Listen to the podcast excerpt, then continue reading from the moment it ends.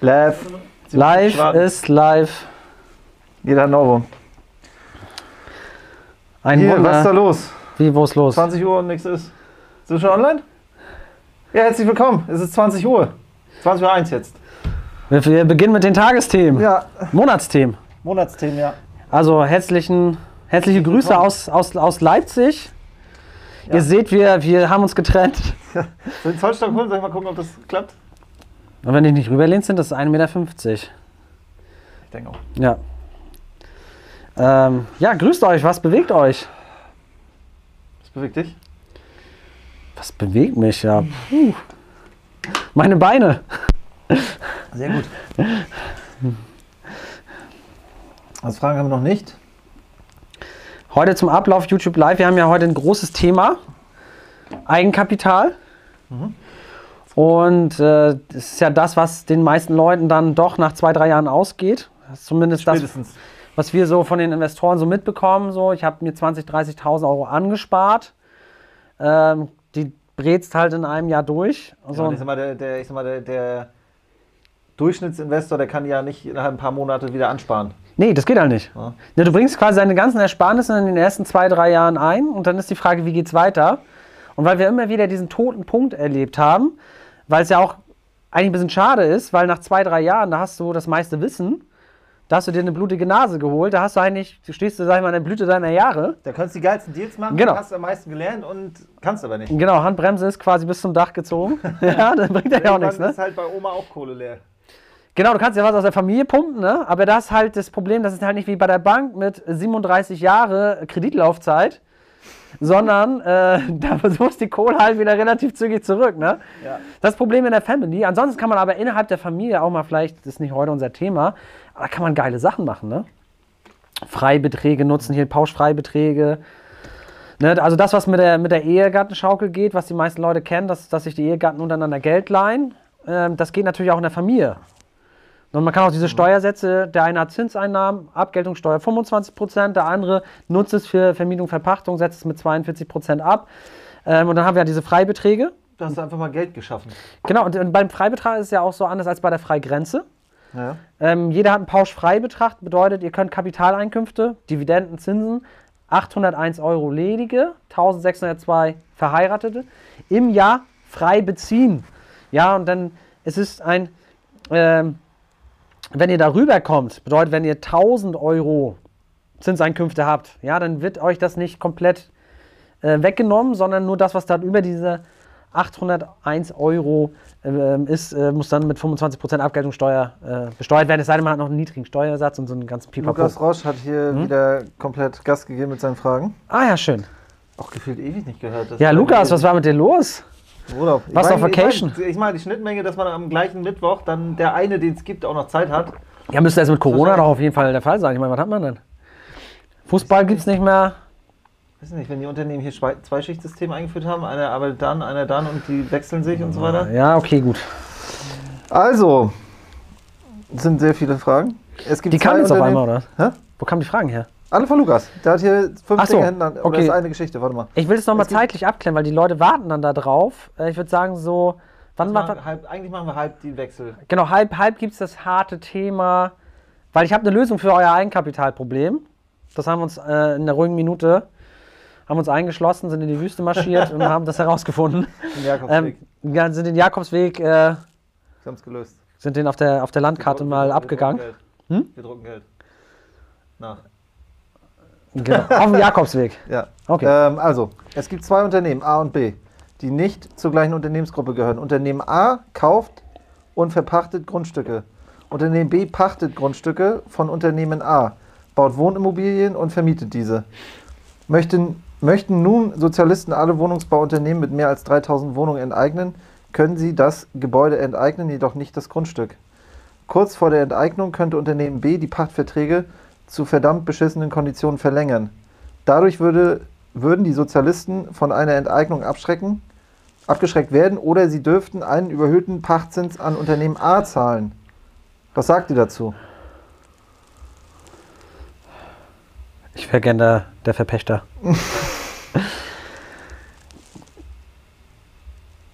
Tja, das ist ein, ein Sehr, Gedankenkonstrukt. sehr krasses Konstrukt, das, äh, was, ja. Das müsste ich mir jetzt erstmal juristisch durchdenken, weil ich mit dieser Enteignungsthematik, tut mir natürlich leid, dass ich, ich habe halt keine 3000 Wohneinheiten. Muss er mehr haben. Mehr, ja, ja ich habe nur 3000. Du, Le Leon, tut mir leid, ich habe nur 3000 Wohneinheiten. Ich muss mich damit. Äh, ähm, nee, also ähm, da, ich habe mich mit der Thematik gar nicht so beschäftigt. Es, man kann ja heutzutage schon enteignen, das weiß ich. Das ist nicht so das Thema, aber man muss natürlich auch jemanden entschädigen. Ne? Also wenn man jetzt von wo ja äh, 5000 Wohnungen wegnimmt, dann muss man denen auch den Verkehrswert zahlen. Genau. Das ist Das halt ist schwierig. halt ein Thema, das reißt ein Riesenloch. Also Enteignung ist halt nicht so einfach, wie man sich das vorstellt. Ne, der Staat kann nicht hergehen und sagen, ich nehme dir das weg und entschädige dich nicht dafür. Ne? Weil Enteignung ist ja jetzt nicht was, was aus dem Kommunismus kommt. Da war das halt so, ähm, das, es gibt halt auch jetzt in der sozialen Marktwirtschaft. Ne? Zum Beispiel, da muss eine Straße hin, über den Acker, ja. Der will nicht, aber die muss dahin, ja, dann, dann nimmt man dem halt den Acker weg und zahlt dem halt äh, eine Entschädigung. Ne? Und äh, in der Bundesrepublik, so wie ich das verstanden habe, man muss, kann die Konzerne enteignen, naja gut, okay, aber dann muss man den natürlich auch entschädigen. Und ich glaube, da sitzt dann das Problem, weil ich sag mal, eine Vonovia beim Quadratmeterpreis von 7000 Euro in Berlin, ähm, das ist halt, das ist halt ziemlich teuer, das zu enteignen. Ne? reißt ein Riesenloch. Ja. Die Kohle muss erstmal irgendwo herkommen. Ich glaube, es ist günstiger dann für das Land, die eigenen Flächen zu nehmen und da irgendwas draufzusetzen. Ich meine, die haben ja noch Ja, Grundstücke. aber das löst, ja, das, das, das löst ja dieses gedachte Problem nicht. Ja, aber das ist ja Populismus. Ja. So. Obwohl ich glaube, die, die sich, die, die sich das vorstellen, das zu machen, die denken, man enteignet die und zahlt denen nichts. Das denke ich auch. Weil das ist äh, sehr Irrsinn. Ja gut, aber da wird ja das Bundesverfassungsgericht mal zwischengrätschen. Das würde ja nicht funktionieren. Ne? Das wäre verrückt. Aber natürlich, ich meine, das, was jetzt vielleicht unterschwellig da kommt, äh, Leon, und das ist, äh, Lukas. ach, Lukas ist das, ähm, ähm, das Problem, dass sich die, die Stimmung allgemein gegen Vermieter halt nicht gebessert hat in den letzten Ja. zwei, drei Jahren. Ne? Die Schreie werden halt immer lauter. Ich meine, das ist ja auch manchmal, man muss ja auch mal wirklich jetzt Butter bei der Fische sagen. Ich meine, was wir uns an Kohle einstecken, dafür gehen andere echt hart arbeiten. Ja, gut. Aber das Problem sind ja nicht die Leute, die sich so verhalten wie wir, sondern die äh, sich daraus draußen un also nicht korrekt verhalten. Also, was heißt korrekt? Du meinst, die nicht verstehen, dass man, dass es okay ist, reich zu werden? Nein, die halt äh, das, was sie in Berlin gemacht haben, hier die Leute rausmodernisieren und die ganzen ekligen Sachen.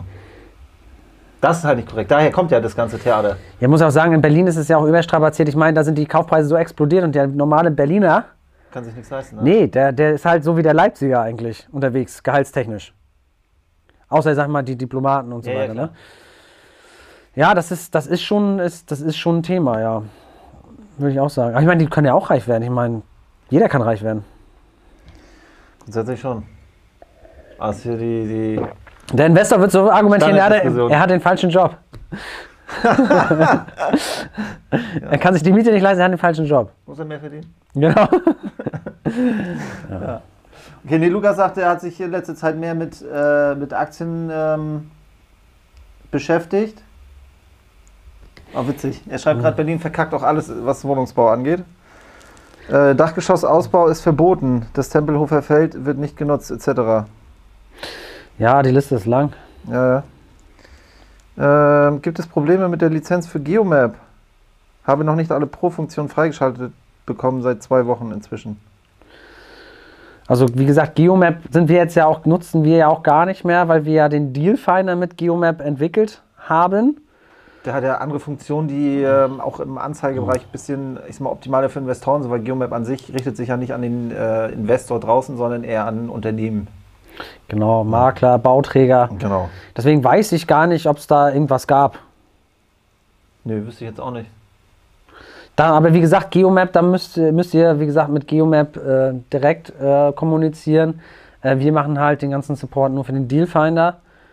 Ähm, ja, müsst ihr am Ende des Tages äh, entscheiden, was ihr wollt. So, wenn man sich jetzt, jetzt wenn man sich verschiedene Coaches samt eurer, ihrer Videos auf YouTube anschaut, dann muss man sich nicht wundern, wenn die Menschen, die sich nur oberflächlich da, damit befassen, sagen, die Vermieter verdienen sich dumm und dämlich. Mal Hm. überlegen, was die Coaches da so propagieren. Gibt es da viele mit Ferrari Lifestyle? Nee. Ich wüsste jetzt auch nicht, wer da übelst einen raushängen lässt. Aber ich meine, im Prinzip ist, äh, sag mal, die Immobilie an für sich. Ähm, ich meine, die, die Leute haben ja auch nicht Unrecht, muss man ja auch mal ganz ehrlich sagen. Weil du verdienst dich ja tatsächlich mit der Immobilie reich. Klar gibt es auch Leute, die das nicht verstehen, so, die halt auch krasse Risiken eingehen. Aber ich sag mal, das Privileg, dass man etwas zu 100% fremdfinanzieren kann, äh, dass die Miete einen großen Teil der gesamten Einnahmen eines Haushalts ausmacht, äh, die ja letztendlich zu uns fließt, die wir ja wieder einsetzen, um Kredite Klar. zu tilgen. Und plus diese steuerfreie Veräußerung, plus dass man in der GmbH die erweiterte Gewerbesteuerkürzung hat und auf diese ganzen Vermögensthemen nur 15% Steuern zahlt, wenn man das in der GmbH drin lässt. Das sind ja auch super krasse privilegierte Themen. Ja, aber das ist halt, das ist ja nicht so, äh, ich mach's mal eben und dann funktioniert das alles und mir fliegen die Tau gebratenen Tauben in den Mund. Das ist ja auch nicht, das machst du ja auch nicht mal eben im Vorbeigehen. Die, die, du nimmst halt ein Risiko in Kauf. Natürlich, und das ist halt auch übelst Arbeit, bis du an diesem Punkt bist, dass du das kannst. Das ist ja nicht, das ja nicht du gehst ja nicht irgendwie äh, zur Schule, machst Abi, äh, ziehst den krassen Job irgendwo und sagst dann, okay, jetzt fange ich damit an und dann nächsten Tag ist es da. Das ist ja ein Weg, das ist ja übel, das ist ja genauso Arbeit, wie jeder andere normal zur Arbeit geht. Ja, aber ich sag mal schon, die Assetklasse Immobilie ist halt noch sehr stark privilegiert. Das Es- auf jeden Fall. Dann, und dann kommt das dazu, dass die Kaufpreise auch sehr stark gestiegen sind und dass natürlich der Optimierungsdruck Ja, einfach im Markt auch immens ist, weil klar, du kaufst heute was für 30, 40, 50 Prozent mehr ein als noch vor fünf Jahren. ja, ja, klar. So, und um auf den grünen Zweig zu kommen, musst du halt aus dem Ding halt viel rausholen. Das ist halt so. Ich kann mir schon Aber das vorstellen, ist ja schon übelst stark reguliert, dieses Rausholen. Das ist ja schon hart reguliert. das ist reguliert, aber dass jetzt jemand was kauft, wo halt jetzt mal kein, seit zehn Jahren keine Mieterhöhung war, das, das wird gekauft und dann äh, wird der Zettel gedruckt. das ist richtig. So, und äh, klar, die Mietpreisbremse ist tatsächlich ein Problem in gewissen Lagen, wo sich, da siehst du halt auch, da wo die Mietpreisbremse ist, da geht halt der Spread zwischen, Da geht er auf. da geht er auf, zwischen Kaufpreis und äh, Mietrendite am Ende des Tages. Aber ich glaube aber einfach am Ende des Tages, der Optimierungsdruck ist im Markt auch einfach da. Dass Ich man was ich habe letztens, ich hab letztens ein, äh, ein Interview gehört mit, ähm, oh, das war irgendeiner vom Mieterschutzbund. Ähm, und der hat die, äh, die, äh, die These aufgestellt, dass derjenige, also da ging es um, äh, äh, um die Thematik, dass Häuser nicht aufgeteilt werden sollen, ähm, dass derjenige, der äh, neue Eigentümer, der jetzt quasi einzelne Wohnungen kauft, dass der ähm, gieriger ist als derjenige, der das ganze Mehrfamilienhaus hat. Und dass der ähm, professioneller unterwegs ist als jemand, der ein Mehrfamilienhaus besitzt. Da ging es um, um, um, um Mieterhöhung und so weiter, wo ich mich dann auch frage, so, das macht irgendwie gar keinen Sinn. Weil die Leute, gerade auch mit denen ich immer telefoniere, das sind ja diese Leute, die einzelne Wohnungen haben, die machen 20 Jahre gar nichts. Ja, das sind hart. diese Kapitalanleger, die über die Finanzvertriebe gekommen Ja, aber sind. das sind, ah, das sind so viele. Ich meine, gut, ist halt auch immer die Frage, ne? Der Markt, wo wir uns bewegen, der ist halt super speziell. Ja, wir sind, wir, wir, also sagen wir Investoren, die, die sagen wir, unsere Videos gucken, äh, die kümmern sich ja selbst und verstehen das, was sie Nein, ich meine, tun. der Markt hier, wo wir, wir beide, so. wo wir hier sind, Ach so. der ist ja super speziell. Du hast ja hier kaum irgendjemand, der mehr als eine Wohnung hat und der hier noch vor Ort ist. Ja, weil in Leipzig seit der Wende halt alles über die äh, Kapitalanleger Ja. gedreht wurde, in Köln, Hamburg und München.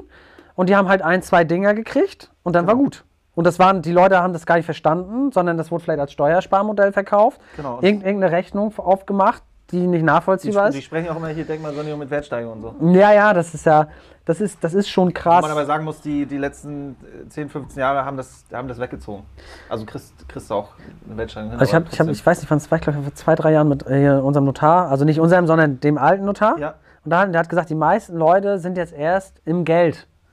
Seit 20 Welche? Jahren. Welche? Ne, die vor 20 Jahren gekauft haben. Hier. Genau, in Leipzig im Geld, weil ich meine, du siehst ja auch 94 waren die Preise auch in Leipzig übelst weit oben. Ja, Auch an, hier äh, 99, 2000, übelst krass. ja, Übelst krass. ja, ja. Die haben manchmal hier äh, äh, 4000 Mark bezahlt. Ja. Und 4000 Mark, ich meine, das war noch was wert. Das ist übelst viel gewesen. Ne? Also pro Quadratmeter logischerweise. Aber ich, ich denke schon, ich sag mal, äh, vielleicht nochmal um das, auf das Thema Regulierung. Ich habe ja in, äh, vorgestern einen Post auch auf Insta gemacht wegen Regulierung. Und ich glaube, dass dieses kollektive Erlebnis, der Vermieter kriegt den Rachen nicht voll. Das ging halt so hart durch die Presse, dass auch diese gesetzlichen Änderungen mit diesem Thema Mietpreisbremse, Mietendeckel. Mietendeckel, ja, Mietendeckel ist ja nicht bundeseinheitlich. Ja, aber das, sag mal so, das wird ja immer, das, das wabert ja so umher. Genau, aber auch, und auch diese Modernisierungsgrenze, das ist den Leuten gar nicht bewusst, dass da eigentlich viel gemacht wurde in dem Bereich.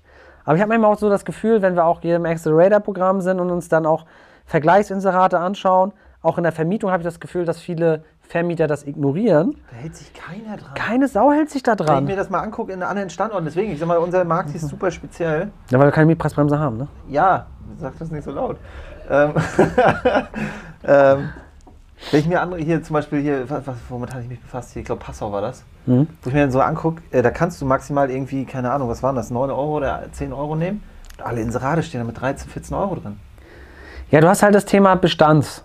Ja, aber doch nicht in jeder Wohnung. Das ist doch nicht jede Wohnung. Die hat doch nicht jede Wohnung vorher mehr Miete Im generiert. Prinzip müsstest du es so machen, du, müsstest, du hast eine leere Wohnung, du lässt deinen Kollegen einziehen. Nee, da gibt es auch irgendeine, irgendeine Regulierung gibt's da. Ja, aber wenn du eine einvernehmliche, wir haben doch, du lässt ihn erstmal für 10% mehr einziehen. Ach so, ja, und dann machst du, ja. Genau, dann machst du mit deinem Kollegen eine einvernehmliche Mieterhöhung Das ist übelst der Aufwand. auf 20 Euro. Ja, und dann hast du, das ist ja die Mietpreisbremse, das ist ja auch das Witzige. Die Mietpreisbremse gilt für Neuvermietung. ja. Da bist du begrenzt. Wenn du dich danach einen Tag später mit dem, mit dem Mieter einigst, du, lass mal auf 20 Euro den Quadratmeter hochgehen. Ja, perfekt. Und dann für, für die bestehende Miete, dann musst du musst ja nicht, abs, äh, musst ja Genau. nicht absenken. Also hast du übelst den Aufwand. Ja, aber da hast du einen übelsten Asset, wenn du die einzige Wohnung Definitiv. hast, wo die mal 20 Euro ab Aber dann musst du den auch wieder neu vermieten für einen 20. Also das, das, das, was ich sehe, die Profis, die gehen ja wirklich Richtung möbliert. Ja, klar. Gerade in den Also krassen Lagen, wenn du hier halt Hafen aus- City, äh, halt Hamburg. Hm? Kannst halt krass aushebeln. Ja, möbliert hebelt ja irgendwie gefühlt alles aus. Fand ich krass, dass die auch beim Mietendeckel da nicht komplett durchgerockt sind. Man Miet, äh, möbliert ist halt immer noch so ein Thema. Wie, das ist ja schwierig mit den Möbeln. Wie willst du das beziffern? Ja, aber die haben ja beim Mietendeckel sind die ja auch durch alles durchgewatschelt. Zum Beispiel das Thema auch vergleichbarer Neubau. Ja, wenn du übelst hart durchsanierst, das sind nochmal viel höhere Anforderungen zum Beispiel äh, ähm, als in anderen Bereichen, die man kennt. Ne? Oh, hier sind eine Million Kommentare, Leute. Ja, wir haben auch hier ein politisches Thema. Wie gesagt, äh, für die, äh, so, so ein bisschen QVC-Style, wir müssen ähm, Wir haben wiederholen. Zeit, wir haben Zeit. Ab 2030 stellen wir Geht's ähm, weiter mit Eigenkapital. mit der Eigenkapitalstrategie, die wir uns in der Wüste ausgedacht haben. Hier, äh, wann kommt das Video zum Steuertool? Das ist doch jetzt irgendwie, habe ich hier Ja. irgendwie flitzen sehen. Die Tage, Ja, ja, ich hatte äh, vorhin noch einen Conference Call. ich finde das immer lustig, diese, diesen Unternehmensberater-Slang. Ne, Ich setze mal einen Call Setz einen auf oder Call so, auf. ne? das ist super. Äh, ich hatte noch mal einen Conference Call. Äh, ich hatte noch mal gerade einen Call mit äh, dem Programmierer vom Excel-Tool und äh, Till. Ähm, weil ich musste noch, äh, beim Video ist mir aufgefallen, dass die 15%-Grenze im, im Steuertool gar nicht ausgeschmissen wird. Sehr gut. Eigentlich soll es ja nur so ein Werbungskostentool sein, wo man alles trackt, so damit man nichts vergisst. Aber ich dachte, so eine 50%-Grenze muss schon mit rein. Das ist jetzt wieder mega gewachsen, das Steuertool. Und äh, das ist jetzt fertig und morgen wird das. Also ich habe das Video schon gedreht. Ist natürlich blöd jetzt noch da die Änderung irgendwie. Ne, die, die ist außen vor. Okay. Das ist mir beim Videodreh ist mir das nämlich aufgefallen. Scheiße, wussten die 15%-Grenze. Ja, und deswegen habe ich es auch noch nicht rausgehauen, weil wenn ich es jetzt morgen raushau, das Video, dann laden sich das dementsprechend ja auch ein, zwei Leute runter. Und dann ist es blöd, wenn du dann zwei Tage später kommst, ach so, ja, jetzt auch noch Übrigens, mit. wir hätten da noch eine Verbesserung. Genau, weil ich habe das jetzt so eingegeben, dass man dann den Anschaffungszeitpunkt auch mit reinhaut. Ja, dass man dann die, die Brutto-Grenze natürlich drin hat und dann auch, wann ist man mit dem Objekt außerhalb der 15%-Grenze.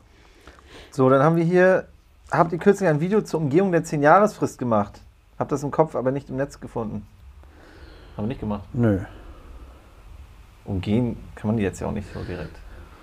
Da gibt es Eigennutztricks, aber Naja, ich sag mal, das, das, was, das, heute kommt ja was zu dieser 10-Jahresfrist, wie man die nicht umgeht, sondern äh, sie, abmildert eigentlich so. Genau. Also die Konsequenzen zumindest, aber kommen wir nachher zu. genau, da kommen wir nachher zu. Wie gesagt, ab 2030 müssen wir alle wieder den Fernseher anschalten. Achso, hier, interessant. Ich dachte, Dealfinder ist nur 1 zu 1 GeoMap Pro gewesen. Nee. Nee. Also es gibt Funktionen, die äh, bei Geomap noch mit drin sind, wo wir gesagt haben, die brauchen wir einfach nicht. Ähm, zum Beispiel Neubaukompass oder sowas, ne? Das, äh, dieses ganze Neubauthematik. Weiß ich gar nicht. Genau, das haben wir ja am Dealfinder gar nicht drin. Weil beim Dealfinder geht es für uns eigentlich um zwei Sachen, die extrem wichtig sind. Plausibilisierung des Kaufpreises inklusive der historischen Daten der letzten sieben Jahre. Ne, was was, was gab es da für Inserate am Standort? Und Mietpreis, ne? Kann man diesen Mietpreis, der da, den ich mir vorstelle, kann man den plausibilisieren? Das sind die zwei allerwichtigsten Themen ja auch fürs Investment, weil die Kalkulation baut ja genau auf diesen zwei Größen auf, äh, die wir mit dem Dealfinder plausibilisieren. Und da sind wir halt mit äh, Geomap, haben uns da auch zusammengeschlossen und haben gesagt, diese zwei Sachen wollen wir äh, per Excellence, dass sie lösbar sind. Da kann man dann einmal frei rausfinden, ne? wenn jetzt Mhm. zum Beispiel, wenn du ein Objekt anguckst, das ist irgendwie, äh, der Makler hat das neu inseriert, aber das war schon zehnmal vorher inseriert und ist seit 400 Tagen in der Vermarktung, kann er dir nicht erzählen, dass es übelst reißender Absatz findet. Genau. So, oder die Leute Schlange stehen. Und äh, genau das Gleiche ist, da die Daten ja übelst weit zurückgehen, kannst du zum Beispiel auch raus, oder wenn du halt einen Deal hast, äh, kannst du zum Beispiel rausfinden, äh, ob der schon mal angekauft wurde und zu welchem Preis oder ob der jetzt an dich geflippt wird. Ja, oder wenn die, dieses, dieser Trick, ich nehme es raus und pack's wieder neu rein. Genau, das funktioniert nicht. Ja, das du ist, siehst siehst du, siehst du halt. Das, das war uns wichtig, dass die zwei Sachen, und da haben wir uns auch darauf beschränkt, dass das, ich meine, da, wir, es sind noch diese Sonderkarten drin, aber das ja, ist, das ist schon geil. Wenn du siehst, du das irgendwie jetzt hier voll Einflugschneise oder irgend so ein Kikifax, ist halt super das, geil. ist, das ist die Sahne auf dem Kuchen. Aber wenn ich sagen würde, was ist das Wichtigste für Investoren, welche zwei Funktionen, Preise. Preise. Das, das sind die zwei Sachen, wo wir den Kaufpreis plausibilisieren, besser als ein Gutachter, sage ich immer, und den Mietpreis plausibilisieren. Und das haben wir uns da rausgezogen, weil das haben wir auch damals bei Geomap, als wir auch diesen Pro-Account genutzt haben. Das waren ja immer die Sachen, die wir ja auch dann durch diesen Export immer gelöst haben. Ne? Also mehr habe ich mit Geomap auch nicht gemacht. Nö. Nö. Ja, doch, ich gucke manchmal noch, wie groß Grundstücke sind. ja, Weil das, okay. weil da sind, äh, zumindest in den Bundesländern oder Gemeinden, wo das kostenlos ist, äh, kann man dir die Flurkarten äh, abrufen und dann sieht man halt, wie groß die Grundstücke sind. Und was auch geil ist, ist, wo Sanierungsgebiete sind. Das ist halt auch ziemlich wichtig. Ja, das, das, das nimmt Aber das ist halt wieder so ein regionales Ding hier bei uns. Also Ja. wirklich nur in Leipzig. Ja. Jetzt haben wir noch was zum Thema Niesbrauch. Ähm, wenn, Immobilie, wenn ich eine Immobilie vererbt bekomme mit Niesbrauch, ist das dann schlechter für meine Bonität, als wenn ich die Immobilie ohne Niesbrauch erbe? Naja, gut, du hast halt, äh, jetzt ist die Frage, wer hat das Niesbrauchrecht? Das hat ja jemand anders. Das heißt ja Es alle. geht ja um die Finanzierbarkeit, ne? Die Ist ja, ja, und ich sag mal, im Prinzip, wenn, wenn die lastenfrei ist, wenn du ein Grundstück hast, was lastenfrei ist, wo ein anderer bloß äh, die Früchte daraus äh, ziehen kann, zum Beispiel indem er die Miete und was weiß ich alles bekommt, äh, dann hast du ja schon mal ein Asset ohne Schulden. Ne? Die Frage ist halt, ja, Niesbrauchrecht, wo du kein Geld kriegst und wo du halt nur das Land hast, das ist, würde ich sagen, Bonitäts. ja, was rechnet die Bank? Rechnet die ortsüblich dann? Ja, du hast ja, du hast ja, kein- du kannst ja nichts aus der Immobilie ziehen. Jemand anders zieht ja alles aus der Immobilie raus. Das sind Beschränkungen in Abteilung 2. Ja, ja, klar. Genau. Die Frage ist, was rechnet die Bank? Weil zum Beispiel, wenn du jetzt hier Ballermann-mäßig möbliert vermietest, rechnet die auch nicht die, die, äh, die übelst krasseste Miete an. Ja, also im Prinzip ist ja die Frage ist, was, was ist, wie ist das geregelt? Was kriegst du äh, dafür, dass jemand anders das hat, das nutzt? Ja, äh, ansonsten ist es ja wie ein Wohnrecht, was unentgeltlich irgendwo jemand zur Verfügung gestellt wird, ist die Immobilie wertlos. Ich schätze mal, die streichen das weg. Ja, das ist null. Ja. Ne? Weil ich meine, was willst du, was willst du mit, einer, mit einem Grundstück oder einer Immobilie, wo ein anderer Niesbrauchrecht hat, ja? Dem, ja. Habt ihr Tipps, wie ich bei unbewohnten Gebäuden, Grundstücken den Eigentümer rausfinden kann? Kaufinteresse ist leider kein ausreichender Grund für das Grundbuchamt. Nö. Wüsste ich nicht, was legal ist. Klingeln. Beim leeren Grundstück ist natürlich schwierig. nee. Ähm, Wenn, wenn, du- wenn du gute, gute Kontakte zu Behörden. wenn du gute Kontakte zu einem Notar hast. Aber das ist halt nicht rechtlich äh, korrekt. Das ist kein Rat, Nee. den wir erteilen. Was glaubt ihr, werden die Immobilien in den Städten, in Städten weiter steigen oder bricht das in fünf bis zehn Jahren zusammen? Akakadabra, holst du, hol mal die Glaskugel raus. Ja, keine Ahnung. Also ich kann mir schon vorstellen, dass hier die ganz, die ganz krassen Preise, dass da ein bisschen Luft rausgeht. Ich Also meine, die 10, 15, 20.000 auf dem Meter, da also wir, wir rechnen ja immer in unseren Kalkulationen auch mal ein Worst-Case-Szenario durch. Und wenn du dann komplett tot bist, ja, also wenn der Preis um 20 oder 30 Prozent sinkt, und ich meine, dass das jetzt sein kann, das hat ja auch die Bundesbank in dem letzten Bericht auch mit veröffentlicht, dass sie sagt, in den großen Standorten 20 bis 30 Prozent drüber. Ja, ähm, ich meine, die haben ja Experten, die beschäftigen sich auch mit irgendwas. ja. Ähm, heißt ja nicht, dass du halt nicht am Standort noch ein Schnäppchen machen kannst. Kann ja auch sein, dass die anderen Doofen einfach nur die hohen Preise zahlen. Wenn Ja? die für 8 kaufen und du kaufst für 6 okay. Genau, dann bist du vielleicht wieder im Boot. Ja, heißt ja nicht, dass alles so teuer ist, was die Leute da draußen machen. Genau. Aber die Frage ist, was passiert dann, wenn, da, wenn du der Blöde im Bus bist, der das halt für einen zu teuren Preis gekauft hat und das sinkt? Und da kann ich mir nur empfehlen, bitte auch mal im Worst-Case-Szenario mal durchzurechnen, ob du dann mit der Tilgung am Ende des Tages immer noch 200.000, 300.000 drauflegen musst. Nach der Ja, Zin- und ich meine, am Ende des Tages muss man auch mal überlegen, ähm, muss man wirklich verkaufen? Weil wenn du das Ding hart entwickelst und das geil dasteht, Ja, aber du hast im Prinzip, du, in den großen Standorten gehst du ja auf Wertsteigerungsstrategien. Das lohnt sich ja, cashflow-seitig was nicht. was ist groß, ist die Frage. Ja, du zahlst jeden Monat drauf. Egal, wenn du Ja, jetzt wenn die. du drauf zahlst, ist scheiße. Ja, die Big Aber Seven, ja, aber sag mir irgendwo, wo du Big Seven kaufst, wo du irgendwo in Richtung Ey, ich Tasche, nicht Tasche. Keine Nee, Ahnung. Ich gibt's nicht. damit Nein, sorry, gibt's nicht. Was, München, Hamburg, äh, keine Ahnung, was kommt noch? Köln Köln, gibt's noch? Frankfurt? Frankfurt. Da kannst du Cashflow positiv kaufen, ja, mit 50% Eigenkapital.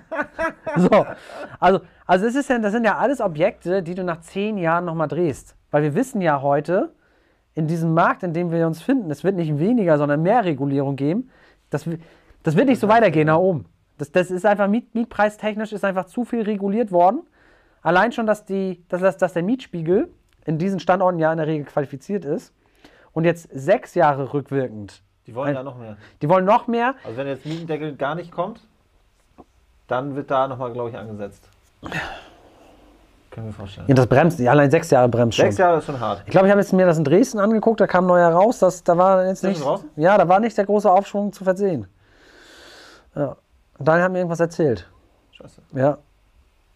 Ja, ist ja klar, wenn er jetzt statt vier auf sechs Jahre klar. geht. Das ist entschleunigt. So, und äh, das, das ist das Thema. Deswegen würde ich jetzt nicht sagen, ich, ich kaufe was in München und ja, die Miete verdoppelt sich da irgendwie mal. Ich glaube nicht mal, wenn du willst, dass du was in München kriegst. Also wenn du was kaufen willst, glaube ich nicht mal, dass du was kriegst. Ja, die Frage, was kriegst du da? Ja, genau. So, was haben wir denn noch? Das ist das Thema. Du bist, bist halt auf Wertsteigerungen, ne? Du musst halt gucken. Können die mal was machen zum Thema Sanierungsgebiet?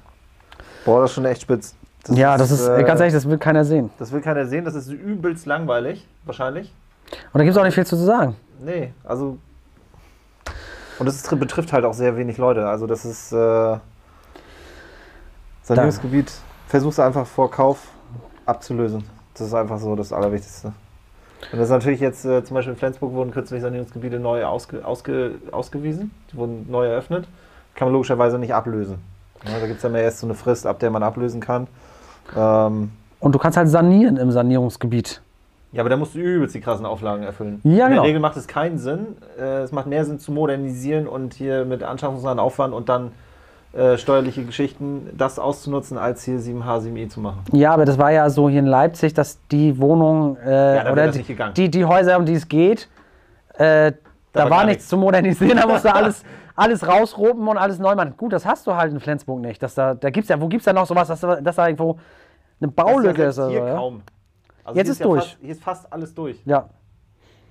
Das ist richtig. Ja. Ist jetzt, ist es soweit, ne? 29. Lass mal eine Frage machen wir noch. Eine Frage machen wir noch. Ähm,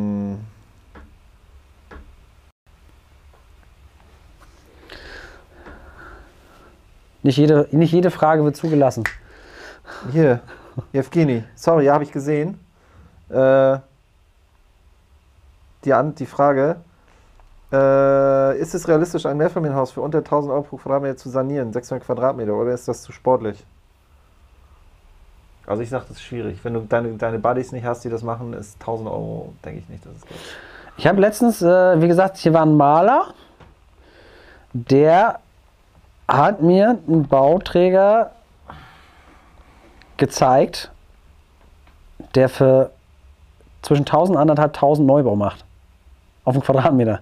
Der, der hat er gesagt, seine Architektin hat auch gestaunt. Der hat Wie macht gesagt, er Hä? das? Wie macht er das? ich weiß es nicht. Und das sieht vernünftig aus, was er macht. Krass. Und er hat schon geil, übelst viele Doppelhaushälften hingestellt mit einem Zip und Zap, ne? Das ist sogar noch hier so ein Carport und auch hier Parkett drin und so weiter. Macht er, glaube ich, für 1250 oder so. Übelst krass. Und vor allen Dingen hast du Neubau, hast du eine Rendite von 6%. Das ist übelst krass. Ja. Oder er steckt sich halt richtig viel ein. Ich finde es ich find's krass, was, wie, wie, also es ist eine gute Sache. Ich habe gesagt, mach das. Das ist heftig, Ja, das sind ganz alte. Achso, das ist das, was du mir erzählt hattest, ne? wo ich gesagt habe, ey, so krass, dann sag Bescheid, wo. genau, genau. Ja, ich weiß. Aber das ist noch so jemand von der alten Garde. Ja, aber ich sag mal, grundsätzlich glaube ich nicht, dass, dass man jetzt, wenn man jetzt beginnt und jetzt, wie gesagt, ohne Buddies, ohne Netzwerk, dass man jetzt für einen Taui oder günstiger das hinkriegt. Ich sag mal, äh, Richtwert, ich sag mal, das, was ich gehört habe, ich meine, wir haben jetzt auch noch nie, noch nie ein Mehrfamilienhaus Kern saniert selbst. Aber ich sag mal so, da geht die Party eigentlich ab 1,5 los. Das ist so der, der, der Richtwert. Ja, dann ist die Frage, wer bist du, ne? Genau. Wenn du jetzt anfängst, die Handwerker ne? abzutelefonieren, dann hast du auf jeden Fall richtig verloren. Da hast du die ganz teuren Angebote.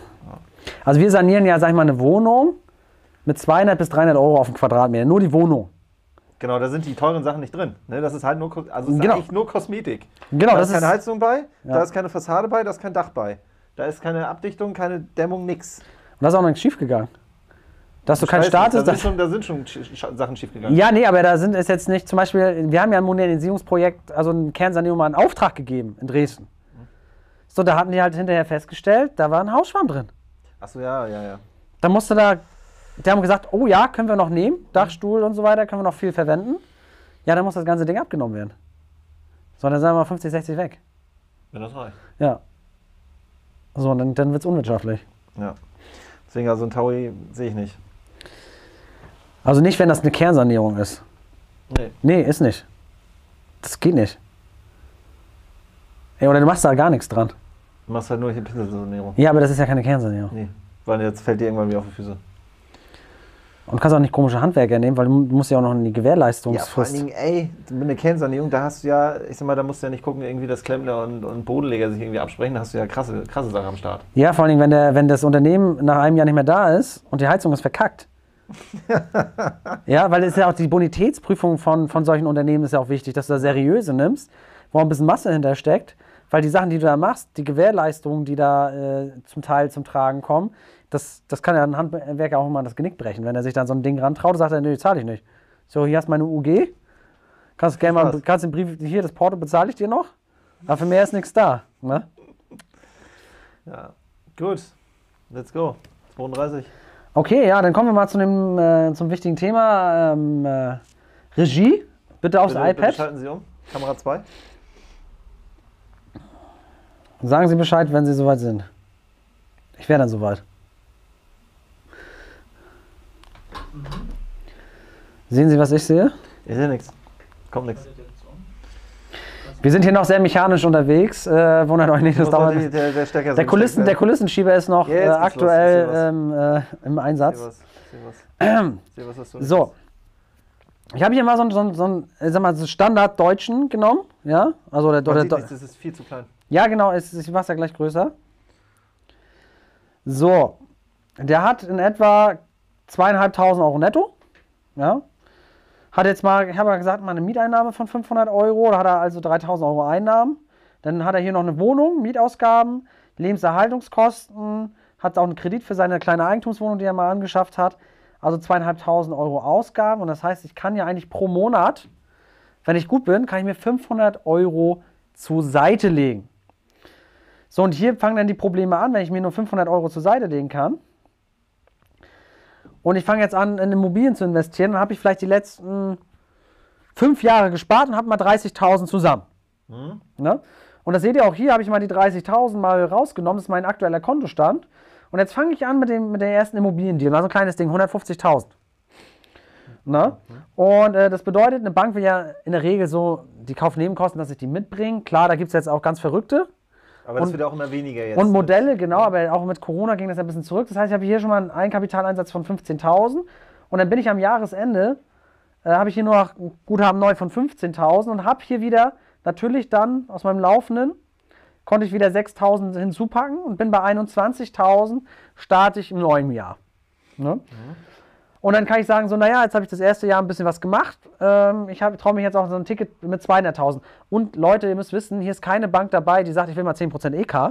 Genau, das ist wirklich nur 100% Finanzierung plus Nebenkosten macht man Genau, selbst. genau. Und das, das zieht ihr immer so weiter durch und dann habt ihr Guthaben und dann müsst ihr auch sagen, da wird mir schon ganz gruselig, weil dann habt ihr ein paar Immobilien am Start und dann kommt mal eine Sonderumlage oder irgendwas anderes, weil dieses auf 1000 runter sein, das darf ja eigentlich gar nicht passieren, das ist ja super gefährlich. Eigentlich darfst du nicht, du darfst keine Immobilien kaufen und danach nackig sein. Genau. Weil es kommt Verpflichtung und da fragt keiner nach, ob du gerade Geld hast, sondern du hast Geld zu haben. Ansonsten läuft da der Apparillo los mit Mahnung und bitte Geld auf den Tisch. Und das sind manchmal so, auch in Sonderumlagen, das ist, sag mal, auch wenn Sachen jetzt in äh, Wohnungen aufgeteilt sind äh, und man, man teilt sich die Kosten. Ey, es, ich habe schon Sonderumlagen gesehen, 40, 50.000 pro Wohnung. Leute, das gibt's. Ja, oder du, äh, die Miete fällt mal wirklich aus. Du hast dann auch rechtlich, weil musst was durchsetzen. Und deswegen, äh, das ist, das sehe ich ja auch, viele Leute bringen zu schnell ihr Eigenkapital ein, auch wenn sie ähm, sagen, okay, ich kann noch ein paar Deals machen, aber ihr müsst auch genug in der Hinterhand haben für diese ganzen Eventualitäten. Ihr kauft eine Immobilie, da kann super viel schief gehen. So, und dann starten wir hier im nächsten Jahr mit äh, 7000, dann seid ihr begrenzt. Ne, und dann auf diesem Niveau könnt ihr eigentlich nur, seht ihr hier, könnt ihr eigentlich nur noch kleine Deals machen äh, auf eurem Niveau, was ihr eigentlich jährlich hier immer noch ansparen könnt und seid aber hier eigentlich immer nackig.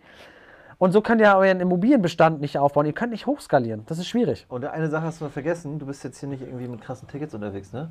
Ich meine, es gibt Standorte, da kriegst du für 150.000 gar nichts. Ja, und das, das, was ihr ja vorhin gesagt habt mit Paul, ich meine, du, du hast, baust ja nicht mehr nur auf, du könntest ja mehr Immobilien machen. Ja, Ne, und, d- aber dein Eigenkapital begrenzt sich irgendwann und du bist irgendwann weg. Ja klar, jetzt kannst du noch hingehen zu Oma, Opa, äh, irgendwen fragen, hey Mensch, könnt ihr mal Kohle borgen und so weiter, aber das ist ja auch begrenzt. Ja natürlich. Das sind, vielleicht hast du noch mal einen 20 oder einen 30er, der ist aber auch gleich weg dann. Ja, aber das ist wieder was sich limitierendes und im Prinzip, klar, jetzt kannst du anfangen mit Cashflow-Immobilien, aber bei Cashflow-Immobilien gehst du halt wieder am Anfang ganz andere Risiken ein, wo du dich auch mit umbringen kannst. Ja, und ich meine, wo, wovon spricht man da? Da schleppst du dann nicht im Jahr äh, äh, 30.000, 40.000 Gewinn raus in der Regel. Nee, zumindest wird sich da auch nicht, ja, genau, im ersten Jahr wird sich da nicht viel tun. Gerade nicht, wenn du sagst, du fängst mit 30, 40k an. Und die Bank, die muss ja auch so sehen, die fühlt sich auch ein bisschen unwohl. Wenn du sagst, okay, ich kaufe jetzt für 300.000 Immobilie, bringt 10, ne, Mehrfamilienhaus, bringt 10k, äh, 10% ein. Und ganz ehrlich, beim Mehrfamilienhaus, danach hast du nichts mehr. Das geht einfach gar nicht, ne? So, und das ist das, was ich immer wieder in den ähm, Gesprächen mitbekomme. Es wird das Gesparte in den ersten zwei Jahren äh, voll investiert, ja, ähm, zu einem Zeitpunkt, wo ihr noch gar nicht eigentlich das beste Know-how habt, wo ihr noch gar nicht in der Blüte eures Investorenlebens steht. Und dann, wenn ihr wirklich das meiste Know-how habt, ihr habt euch Connection aufgebaut, ihr kennt den Markt, die ganzen Dinge, fehlt euch auf einmal das Geld. Und das ist Kacke, Ja. ne?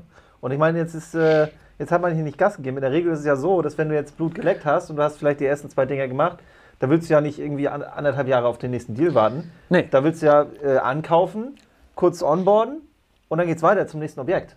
Genau. Und wir haben euch schon verschiedene Sachen jetzt hier im YouTube Live vorgestellt. Wir haben euch eine tilgungsfreie Anlaufzeit vorgeschlagen. Wir haben das Thema Modernisierungskosten mit reingebracht. Wir haben das Thema Kaufnebenkosten schon mal mit besprochen, wo wir gesagt haben, okay, das ist ein richtiger Eiertanz mit der Bank. Ja? ähm, also wir haben schon viele Möglichkeiten gefunden, aber das sind natürlich Dinge, die bringen nicht so richtig Kohle. Ja, die bringen nicht richtig, richtig Kohle. Da könnt ihr einen kleinen Schluck aus der Pulle nehmen, aber ihr habt nicht die ganze Flasche.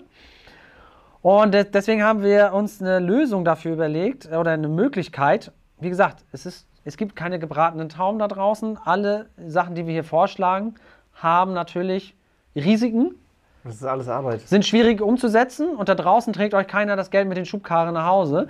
Ähm, aber wir schauen uns das mal hier an. Äh, wir haben, du hast jetzt ein zu versteuerndes Einkommen von 100.000, dann musst du leider 34.000 Euro Steuern zahlen und kaufst hier eine Immobilie für 250.000. Ja? So, und dann ist das Ding, du musst ja im Prinzip, musst du einmal ein Ding drehen, um an Geld zu kommen. Du kommst gar nicht da äh, drum. Und du kannst jetzt sagen, nach zwei Jahren oder drei Jahren, je nachdem, du musst jetzt nicht zwei Jahren, kannst auch drei oder vier Jahren nehmen. Das ist ja wieder die Kunst, das mit der Finanzierung abzustimmen. Ich habe jetzt einfach mal zwei Jahre genommen. Die meisten werden hier drei bis vier Jahre so ein Objekt halten und du hast was für 250 gekauft und verkaufst das für 350. Was haben wir dann für ein Problem? Es ist in der Regel, wenn du es privat hältst, ein privates Veräußerungsgeschäft. Hier werden die 100.000 vom Kaufpreis werden hier einfach raufgerechnet. Hast jetzt zu ver- 200.000 zu versteuerndes Einkommen. Ja, schön. Muss 78.000 Euro Steuern zahlen. Muss vielleicht noch eine Vorfälligkeitsentschädigung zahlen. Deswegen, diese Strategie muss definitiv finanzierungsseitig mit der Zinsbindung abgestimmt werden. Und die bleiben nur, ups, nur 55.000 hier übrig. Was haben wir uns ausgedacht? Du musst es von vornherein planen. Diesen, diesen, diese, diese Strategie bedeutet, du musst mehrere Objekte kaufen und diese Strategie, die wir dir jetzt zeigen, im Hinterkopf haben. Das ist echt sehr hohes Niveau. Ja? Auch von der Finanzierung, vom Einkauf, das so umzusetzen. Aber es wäre eine mögliche Lösung. Du hast hier dein 100.000 zu versteuerndes Einkommen. Du hast hier wieder wie vorhin diesen Kaufpreis, aber machst das wirklich so und es funktioniert. Wir haben einige Investoren, die das so machen, die ein Eigenkapitalproblem hatten, die jetzt kein Eigenkapitalproblem haben. Warum? Weil sie ein oder zwei andere Immobilien gekauft haben, die sie im Veräußerungsjahr voll sanieren. Das könnten jetzt zum Beispiel zwei andere ETWs sein, die ihr komplett modernisiert. Entweder in den ersten drei Jahren unter Beibehaltung der 15%-Grenze oder du hast schon Immobilien und machst das Ding hier zum Beispiel im vierten Jahr und bist gar nicht mit der 15%-Grenze mehr gebunden bei den anderen Objekten und sanierst gleichzeitig zum Veräußerungserlös, also zum Verkauf. Und das siehst du hier, dass wir durch diese Maßnahme dann das zu versteuernde Einkommen reduziert haben und die Steuerzahlung auf 56.000 gedrückt hätten und 77, also knapp 78.000 übrig bleibt. So, jetzt habe ich hier nur 50.000 Modernisierung mit reingenommen. Das ist relativ wenig und jetzt kommt die, die Kür, nenne ich es mal. Die Kür würde sein, du kaufst heute eine Eigentumswohnung, die auf Wertsteigerung geht, die du nach drei Jahren veräußerst, gleichzeitig parallel mit einem Mehrfamilienhaus, bei dem du nach den ersten drei Jahren nach Anschaffung, also wenn die 50%-Grenze, du bist ja begrenzt, wenn du, äh, kannst wieder auf mich schalten, äh, Regie bitte auf mich schalten, wenn du, äh, wenn du modernisierst, Erhaltungsmaßnahmen, so nennen wir das, in den ersten drei Jahren darfst du maximal 15% vom Gebäudewert plus Anschaffungskosten und so ein Kladderadatsch, also Kleinzeug, 80% äh, zum Beispiel Gebäude, davon darfst du 15% in den ersten drei Jahren nur an den Erhaltungsmaßnahmen investieren. So, und die, die Kür ist einfach, ein Mehrfamilienhaus zu kaufen, eine Zinsbindung von vier Jahren zu nehmen. Ja. Und dann zum Beispiel für 150.000 die Fassade zu sanieren, das als Erhaltungsmaßnahmen geltend zu machen und ein Veräußerungserlös in etwa von der gleichen Höhe nach dem vierten Jahr zu erzielen. Und dann habt ihr quasi 150.000 Euro steuerfrei, weil sich die Erhaltungsmaßnahme, die Fassade, mit dem Veräußerungserlös trifft. Und das müsst ihr heute planen. Das heißt, man könnte das wie folgt gestalten und wir machen das wirklich so in der Praxis. Das ist geil. Weil du musst eh, wenn du ein Mehrfamilienhaus kaufst, musst du eh alles, komplette Due Diligence, also jede, jeden scheiß Stein musst du hochheben und gucken, sitzt er noch fest? Was ist da drunter? Da Schimmel? eh immer was zu tun. Krasse Prüfung, es ist eh was zu tun. Und dann kaufst du heute, wo du merkst schon, das Objekt ist günstig, ich kann in zwei Jahren den Mieter rauskaufen. Ähm, das hat mega Entwicklungspotenzial. Das ziehe ich in den nächsten vier Jahren. Machst du Zinsbindung Mehrfamilienhaus vier Jahre, Zinsbindung Wohnung vier Jahre, ja, und schuldest das Mehrfamilienhaus mit der Modernisierungsmaßnahme um. Fassade 150.000 nimmst du mit auf, aus Fremdkapital. Und schießt, äh, schießt das Objekt nach vier Jahren weg für, keine Ahnung, 30, 40 Prozent mehr. Und dann hast du einfach für die nächsten sechs bis sieben Jahre das strategische Kapital, um einfach weiterzumachen. Das ist wichtig. Also, ihr, also wenn jetzt nicht, also klar, es gibt Leute, die für dieses Eigenkapital nicht der limitierende Faktor. Ich bin heute der Meinung, für die, für die das der limitierende Faktor ist, viele da draußen, uns eingeschlossen, wir haben auch nicht unendlich Eigenkapital, wir können nicht auf den Knopf drücken und sagen, wir haben jetzt 10 Millionen. Ähm, dafür, dafür ist dieses Veräußerungsgeschäft wichtig. Und das muss man halt, das muss man halt von vornherein planen. Da könnt ihr nicht nach zwei, drei Jahren sagen, so und jetzt veräußere ich die Wohnung, weil die meisten habt ihr ja dann mit einer Zinsbindung von zehn Jahren belegt. Da hast du das Problem, das musst du ja vorher wissen, weil sonst hast du noch wieder die Vorfälligkeit. Da zieht ihr dann die Vorfälligkeitsentschädigung von der Bank dann zu viel vom Gewinn weg und dann lohnt sich das am Ende des Tages nicht. Das ist das Problem. Ja. Ich habe heute gerade so ein Gespräch geführt. Ja. Mit einer, die hat äh, vor dreieinhalb Jahren hier vorne was gekauft. Ja. Äh, ich habe die Straße vergessen. Egal, hier vorne auf jeden Fall gleich. Für 1,7. Das ist wenig. Sie, ist übelst wenig. Können sich locker in den Fuchs einstecken jetzt. Ganz entspannt. Aber ist halt, Steuer zieht halt voll mit weg. Steuer und Vorfälligkeit. Ja, Vorfälligkeit, die hat äh, irgendwie 30.000 Restschritt, scheißegal. Ach so, ja, okay, das ist egal. Aber trotzdem, da geht irgendwie 20.000 Steuer weg. Ja, das ist halt eklig. Ich meine, das wird, ihr müsst ja wissen, Äh, der, der, der Spitzensteuersatz, also 42 Prozent, das fängt irgendwo so bei 50.000 an. Wir haben ja ein progressives Steuersystem. Und mit so einem Veräußerungsgeschäft bist du einfach ganz oben mit Du dabei. bist immer dann, ich sag mal, es sei denn, du verdienst nichts, aber ansonsten bist du halt immer. Ja, aber das ja, wenn du nichts verdienst und 100.000 kriegst, zieht sich das alles weg. es das geht wirklich nur, du musst, du musst wirklich das Thema Veräußerung plus Modernisierung, also Erhaltungsmaßnahmen, du darfst nicht herstellen tätig sein, kannst jetzt nicht Balkone anbauen, Dachgeschossausbau, Umnutzung, neuer Wintergarten, also solche Themen. Du musst wirklich sagen, in vier Jahren, also du weißt heute schon beim Kauf, beim Mehrfamilienhaus, die Heizung ist dran, die hält auch noch vier Jahre, oder das Dach ist dran, das hält noch mal vier Jahre. Und machst Zinsbindung vier Jahre beim Mehrfamilienhaus, machst die große Umschuldung, finanzierst die Modernisierungsmaßnahmen mit und veräußerst im gleichen Gut, dass du Jahr. es nochmal sagst, weil die Frage kam hier, das war, glaube ich, ist ein bisschen untergegangen. Ja? Also es geht um die Zinsbindung, die wird nicht auf zehn Jahre gemacht, sondern die wird halt bis zum nächsten Modernisierung gemacht und dann wird dieses Modernisierungsvolumen mit aufgenommen. Genau, das wird aus, Ähm. aus Fremdkapital gemacht. Jetzt hier nochmal die Frage, was passiert, aber wenn drei, in drei bis vier Jahren mal eine Immobiliendelle bei den Preisen ist, kann ja passieren. Ja, Ja. Das das, das ist das Risiko. Ja, du hast halt, du musst halt gucken, du hast halt bei allen Sachen hast du Risiken, die du eingehst, weil du kriegst ja nicht, das wäre ja ein Witz, wenn du sagst, du willst halt, du, du hast diese, diese ultimativen Wertzuwächse und diese ganzen Optionen, das sind Chancen, Plus Sicherheit. Aber genau, plus Sicherheit, es geht halt nicht. Ich meine, jeder, der mal das, das, das Dreieck, das magische Gelddreieck oder Rendite-Dreieck oder wie das heißt, oder Anlage-Dreieck kennt, der weiß, Liquidität, Sicherheit, Rendite, das sind Sachen, die sich gegenseitig ausschließen.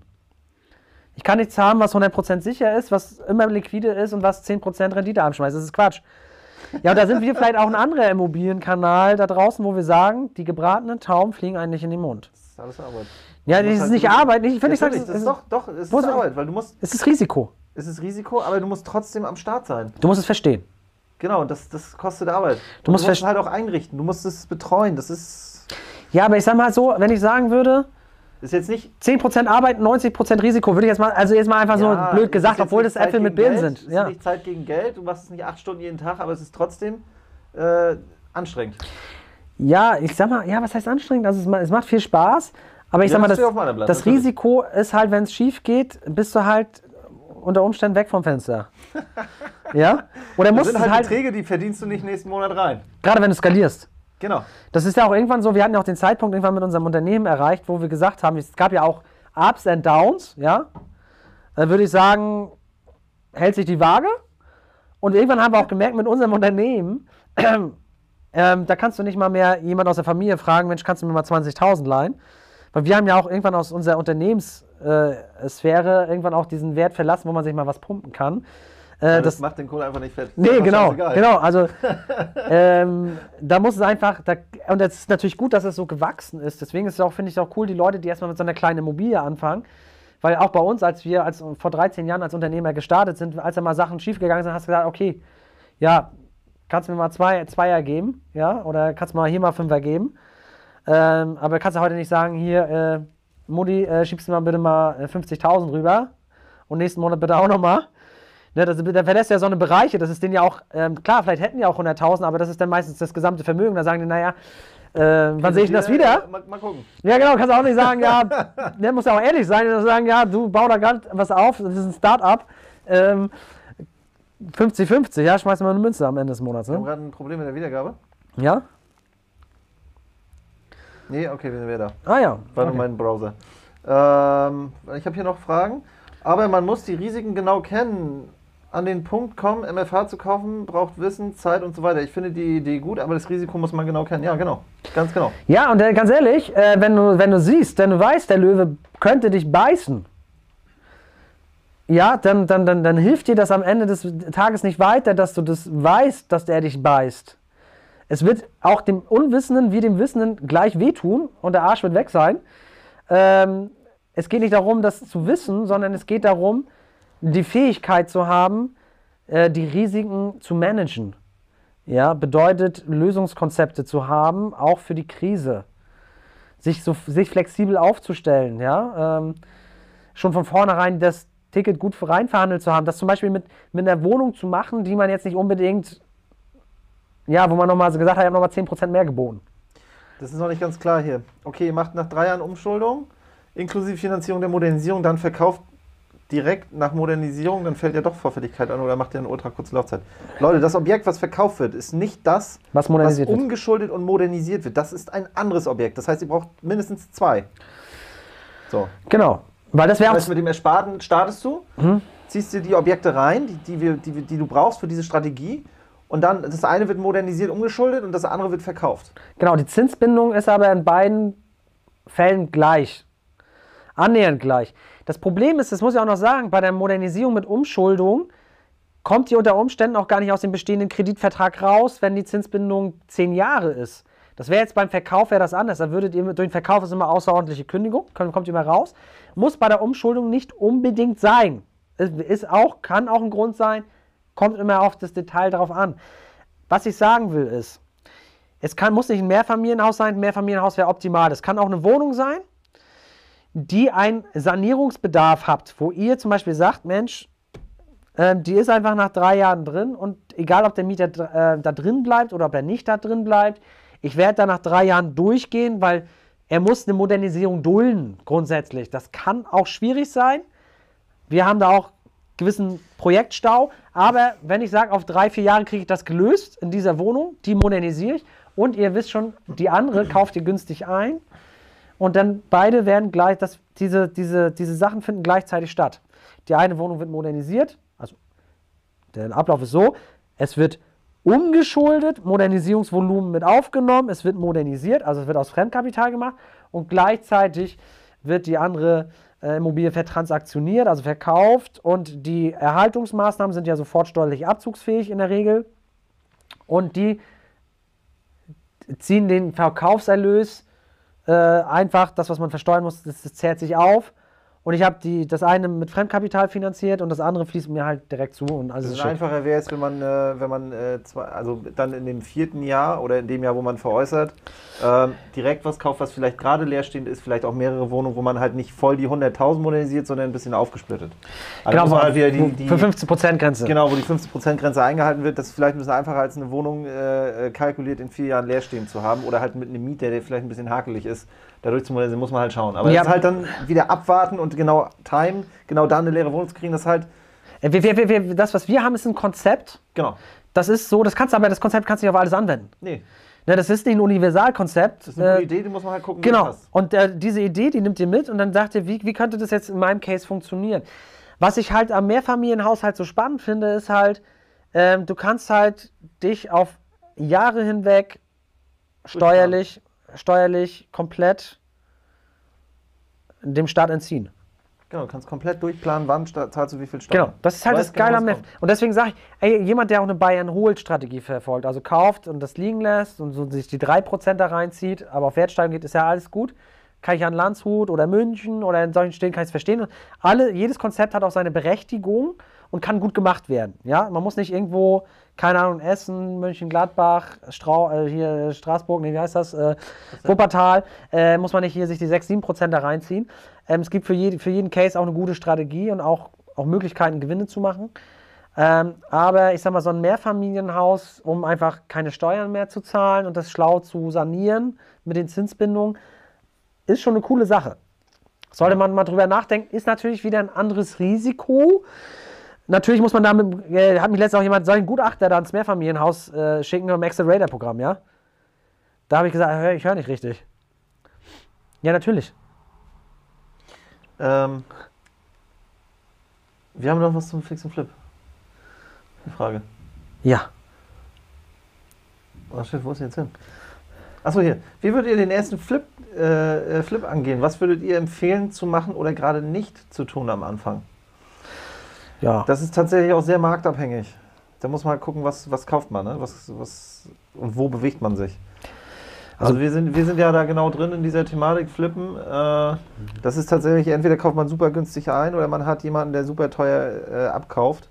Äh, oder halt beides ein bisschen. Man kann aufwerten, das halt, muss man gucken, welche, welche Schiene man da fährt. Also, also grundsätzlich würde ich aber mich an Gemeinschaftsthemen, also ich meine, es gibt ja Leute, die erstmal auch so Einfamilienhäuser kaufen, so. Genau. Also erstmal so große, also am Anfang große Tickets, wäre ich ein bisschen skeptisch.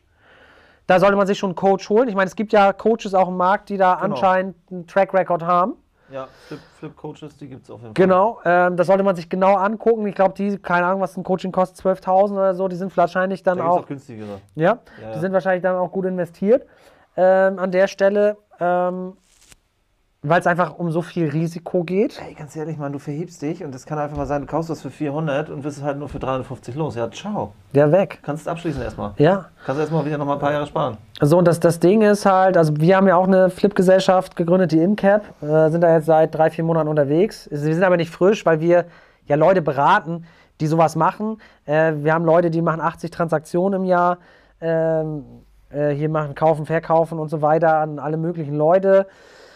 Ähm, deswegen sind wir jetzt nicht neu, aber wir fahren zum Beispiel das Modell, dass wir sagen, äh, wir kaufen Wohnungen, machen da so gut wie gar nichts dran, weil auch das am Anfang, auch meine Empfehlung, ähm, wenn du jetzt groß hergehst und sagst, du machst jetzt die Heizung, äh, du machst Ja, Rohrleitung. ist sowieso schwierig.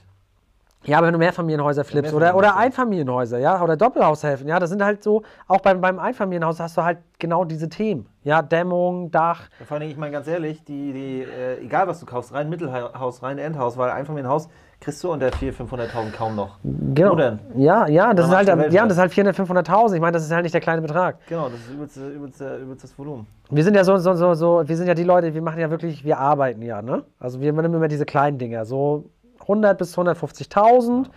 Äh, aktuell ist es so, dass unsere Bank uns da 70 Prozent gibt. Wenn wir gut sind 80, wenn wir schlecht sind 60. Der Rest geht auf, aus EK und bei uns ist die Besonderheit, dass wir kaufen, den Kaufpreis noch nicht zahlen, aber das Ding schon verkaufen. Ja, also weil es geht ja um Kapitalbindung. Und der Vertrag ist dann nur schwebend wirksam, weil wir ja den Kaufpreis noch nicht gezahlt haben. Und bei uns ist, äh, bei uns ist halt äh, das auch wieder so ein, so ein Thema von unserer Region hier, dass die Ämter so langsam sind, dass sie teilweise vier, fünf Monate brauchen. Ja. Also ehrlich, wir, wir gehen heute zum Notar, unterschreiben heute was und dann kriegt die Fertigkeitsmitteilung in viereinhalb Monaten. Ja, ciao. Und wo wir uns da zum Beispiel darauf spezialisiert haben, ist halt, wir ähm, schauen halt, dass wir, wir Leute haben, also die für uns gut im Verkauf sind. Wo wir vorher schon wissen, zu welchem Preis wird veräußert, welche Renditen werden Genau. veräußert. Das heißt, es ist. Deswegen kann ich gar nicht sagen, wenn ich jetzt frisch starten würde und ich hätte das gar nicht, dann wüsste ich gar nicht, wie ich das. Wie ich Na, das wenn, wenn ich jetzt, äh, wenn ich jetzt, ich wür- würde einen Standort wählen halt, ja, ich meine, das ist ja auch ne, günstiger einkaufen, teurer verkaufen. Ähm, ich meine, die, äh, die, die Flip-Deals bei uns am Ende des Tages, ähm, die gehen natürlich dann auch zum Teil an Vertriebe, die es in Deutschland gibt, ähm, die das verkaufen und Menschen halt auch am Ende des Tages glücklich machen, die halt sagen, okay, mit einer 2 oder 3 Prozent bin ich auch wie ein Standort in Leipzig zufrieden. Hauptsache, ich halte halt kein Geld mehr an der Bank.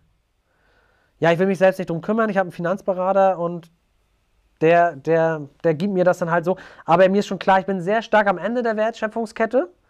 Das ist ja uns auch wichtig, dass da draußen jetzt jemandem nichts erzählt wird, dass er günstig einkauft. Wenn jemand günstig einkaufen will, dann muss er selbst vor Ort sein, einen guten Deals machen, das ist ja klar. Ne, Aber es sind ja viele, viele, die, die das weder können noch wollen. Die wollen ja einfach nur, äh, ich sag mal, die Sicherheit kaufen. Also zum Beispiel die vermeintliche Sicherheit. Halt kein Bargeld zu haben, sondern Sachwert. genau. 2% Mietrendite ist okay. und dann ist alles entspannt. Genau. So, solide, solider Zustand, das fliegt nicht morgen auseinander. Genau. Weil das gibt es ja auch da draußen, die Leute, die halt Scheiß verkaufen. Genau. Ähm, Und das ist aber auch, das ist auch für, uns ist halt wichtig, dass es vertriebsseitig auch fair und transparent äh, kommuniziert Genau. wird. Ähm, dass, dass die nicht denken, die machen da das Jahrhundertgeschäft, weil für das Jahrhundertgeschäft musst du halt da wohnen, wo du kaufst, musst muss du so schnell sein. voll Ähm, vernetzt sein und so weiter. Und dann gibt es halt, ich meine als blödes Beispiel, ja, äh, irgendein äh, Arzt oder Beamter, irgendwie, keine Ahnung, aus Stuttgart oder München, die haben einfach nicht die Zeit. Die sind in ihrem Job gut und können das nicht leisten, das, was, was, was andere Investoren leisten, die halt am Markt unterwegs sind, wo die sagen, jeden Abend gucke ich zwei, drei Stunden nach Deals, fahre dahin, gucke mir das an, die haben keinen Bock. Die sagen, ich habe hier meinen Finanzberater, genau, der- der- der- der- was Gutes raus. ja, der, der, der, der was okay ist. Ja, Ne? Wo ich sage, mein Geld wird nicht weniger wert. genau. Ja. Parken. So, Fertig. genau. So, das sind für uns so, das ist die Zielgruppe. Ähm, und ähm, genau, der Hebel ist natürlich dann bei uns, äh, wo wir sagen, wir kaufen es für 100.000 ein mit, mit 4,5, 5% Mietrendite, geben das halt mit 3% Mietrendite weiter, dann hast du halt so einen Aufschlag von 40%. Am Ende des Tages. So, und dann gibt es halt Leute, äh, die halt auch andere Coachings anbieten, die zum Beispiel auch Mehrfamilienhäuser flippen oder Einfamilienhäuser nur mit Staging und den ganzen, was du alles da noch reinschmeißen kannst an Das, was ich gesehen Geraffel. habe, scheint zu funktionieren. Funktioniert auch, ist aber ein anderes, muss Geld. ist ein anderes Game. Weil da, da, flippst du halt einen Eigennutzer. Weil die, der Eigennutzer ist nochmal eine, eine Sparte für sich. denen ist Renditen, Kaufpreis pro Quadratmeter alles wurscht. Mhm. Da geht es um das heimelige Gefühl, da geht es um das, was kann ich finanzieren, wo fühle ich mich wohl, mehr geht, um mehr geht es da gar nicht. Also, also wa- was, was aber schwer ist, glaube ich, was wir ausschließen können, ist, dass jemand am Markt etwas einkauft und das am Markt wieder flippt. Wobei Ohne kann- was machen. Wobei, ja, ohne was zu machen, auf gar keinen Fall. Also kann ich, kann ich mir jetzt gar nicht vorstellen. Wenn das jemand schafft, bitte sofort Bescheid sagen, das würde ich gerne sehen. Das ist ein gebratene Tauben. Das sind die gebratenen Tauben dann. Äh, aber Patrick zum Beispiel hat, hat auch letztens, äh, habe ich gesehen, erzählt, äh, der kauft auch 60, 70, 80 Prozent am Markt. Also Patrick Windisch, ne? Muss ja auch Genau, den ja, Namen. also ja, Patrick Windisch, der, der, viel Patrick. der, also der macht hier ganz große, äh, Aber das ganz ist High-End. Äh, Flippen in München und vom Markt einkaufen. Das ist, aber ja, aber er hat auch seine Baufirma. Ich meine, ganz er ehrlich, macht, er macht auch tatsächlich eine Kernsanierung, muss man echt sagen. Genau. Er lässt Übelst da, krass. er reißt alles raus. Luxussegment. bumm, bumm. Ja. Und ich sag mal, für die Leute in München, die kriegen auch keinen Handwerker ran. Für die ist eine fertige Wohnung Genau. auch perfekt. Und die, also das, was ich gesehen habe, das, was der macht, da würde ich auch einziehen. Das sieht super krass aus. Ja. Und ich kann mir vorstellen, dass Leute das feiern und übelst viel Kohle dafür bezahlen. Ja, aber, ja, aber wenn, wenn du das alles nicht hast, Genau, wenn du die fällt- Firma nicht hast, wenn du den, die, ich sag mal, die Schnelligkeit nicht hast, dass das du die EK, ankaufen kannst. du musst ja selbst, wenn so einen Kack anzukaufen, muss ja schon eine halbe Mille auf den Tisch legen, Ja. wenn es mal reicht. Ich sag mal ganz ehrlich, wenn du jetzt, wenn du jetzt anfängst, du hast vielleicht deinen Job, verdienst deine 60, 70, 80.000 äh, und willst irgendwie flippen. Was, wie, was machst du da bei der Bank? No chance of romance. Ja. Gut, ich sag mal, wir sind haben ja schon wieder, es ist 21.01 Uhr. Gibt es noch eine, eine dringende Frage? Hier gibt es eine Million Kommentare. Ist das ein polarisierendes Thema heute gewesen? Nee, alles durch, den- durch den Garten hier. Äh, was mal, ich suche mal zwei Fragen heraus. Äh, warum nicht ein gut, achso, jetzt nochmal zu dem Thema von vorhin. Warum nicht ein gut laufendes Objekt zehn Jahre halten und steuerfrei verkaufen plus Modernisierung von zweiten Objekt steuerlich geltend machen? Ist ein bisschen langsamer als die, äh, die Idee, die wir hatten. Ja, genau, bei uns ging es ja darum, dass, äh, dass also das, was ich beobachtet habe, da muss sich ja jetzt noch nicht jeder mit angesprochen fühlen, äh, sondern äh, das, was ich oft sehe, ist, dass jemand hat 30, zwischen 30 und 100.000 am Konto, ja, und startet dann ins Immobilien-Business, macht die ersten sechs, sieben Deals, ja, oder auch weniger, und das EK ist weg. Ja, weil äh, die Bank ja schon von dir verlangt, dass du einen eigenen Einsatz mitbringst, zumindest für die Kaufnebenkosten. Ähm, klar gibt es jetzt auch Späße, die die eine oder andere Bank mal mitmacht, aber das ist, sagen wir, schwer skalierbar. Und nach, dann bist du halt im Saft, hast deine ersten sechs, sieben Objekte gekauft und nach drei, vier Jahren ist, äh, kriegst du es halt nicht mehr aus deinem laufenden normalen Einkommen. Ob du jetzt äh, angestellt bist mit drei oder mit 4.000 netto, ähm, sparst du keine 100.000 pro Jahr an. Das geht nicht. ne, das ist halt das Ding, dass du setzt halt in relativ kurzer Zeit das ein, was du an Vermögen dass du aufgebaut hast. aufbaust. Ja. Und das, das, ist, das ist halt das Ding, das Geld ist dann schnell weg. Und dann hat noch nicht mal, da kam keine Sonderumlage rein und da hat die Bank auch nicht mal Du hast keinen Mieterwechsel gehabt, drei Monate Leerstand und so weiter. keine außerplanmäßige Modernisierung. Und deswegen sage ich, die meisten Leute, wenn sie äh, die, diese zwischen vierten und sechsten Jahr oder sagen wir zwischen dritten und siebten Jahr, so eine ganz entscheidende Phase, wo du viel, viel Know-how hast, wo du im Markt bist, ähm, da sehe ich es wirklich, ich sage ja nur, was ich sehe. Ist ja so empirisch, ja? Ist ja nichts eine These, die ich aufstelle, sondern ist ja das, was ich sehe, dass viele Leute einfach keine Kohle haben. Und ich sag mal, Oma, Mutti, Fadi und was weiß ich, die wurden halt schon nach dem zweiten Jahr angepumpt. Weil es ja auch mit jedem, du musst ja auch wissen, mit jedem Objekt, mit jedem Deal, den du machst, steigt ja auch dein Wissen und dein Horizont vergrößert sich. Du, dann wird dir nochmal ein Paket angeboten oder hier oder da. Und, und du merkst einfach, es passiert unheimlich viel, es ergeben sich viele Sachen jetzt, weil du da drin bist, äh, aber dir fehlt das Geld. Ne? Äh, letzte Frage. In welchen Lagen ABC würdet ihr Fix und Flip denn empfehlen? Kann man das erste Objekt auch privat ohne GmbH flippen?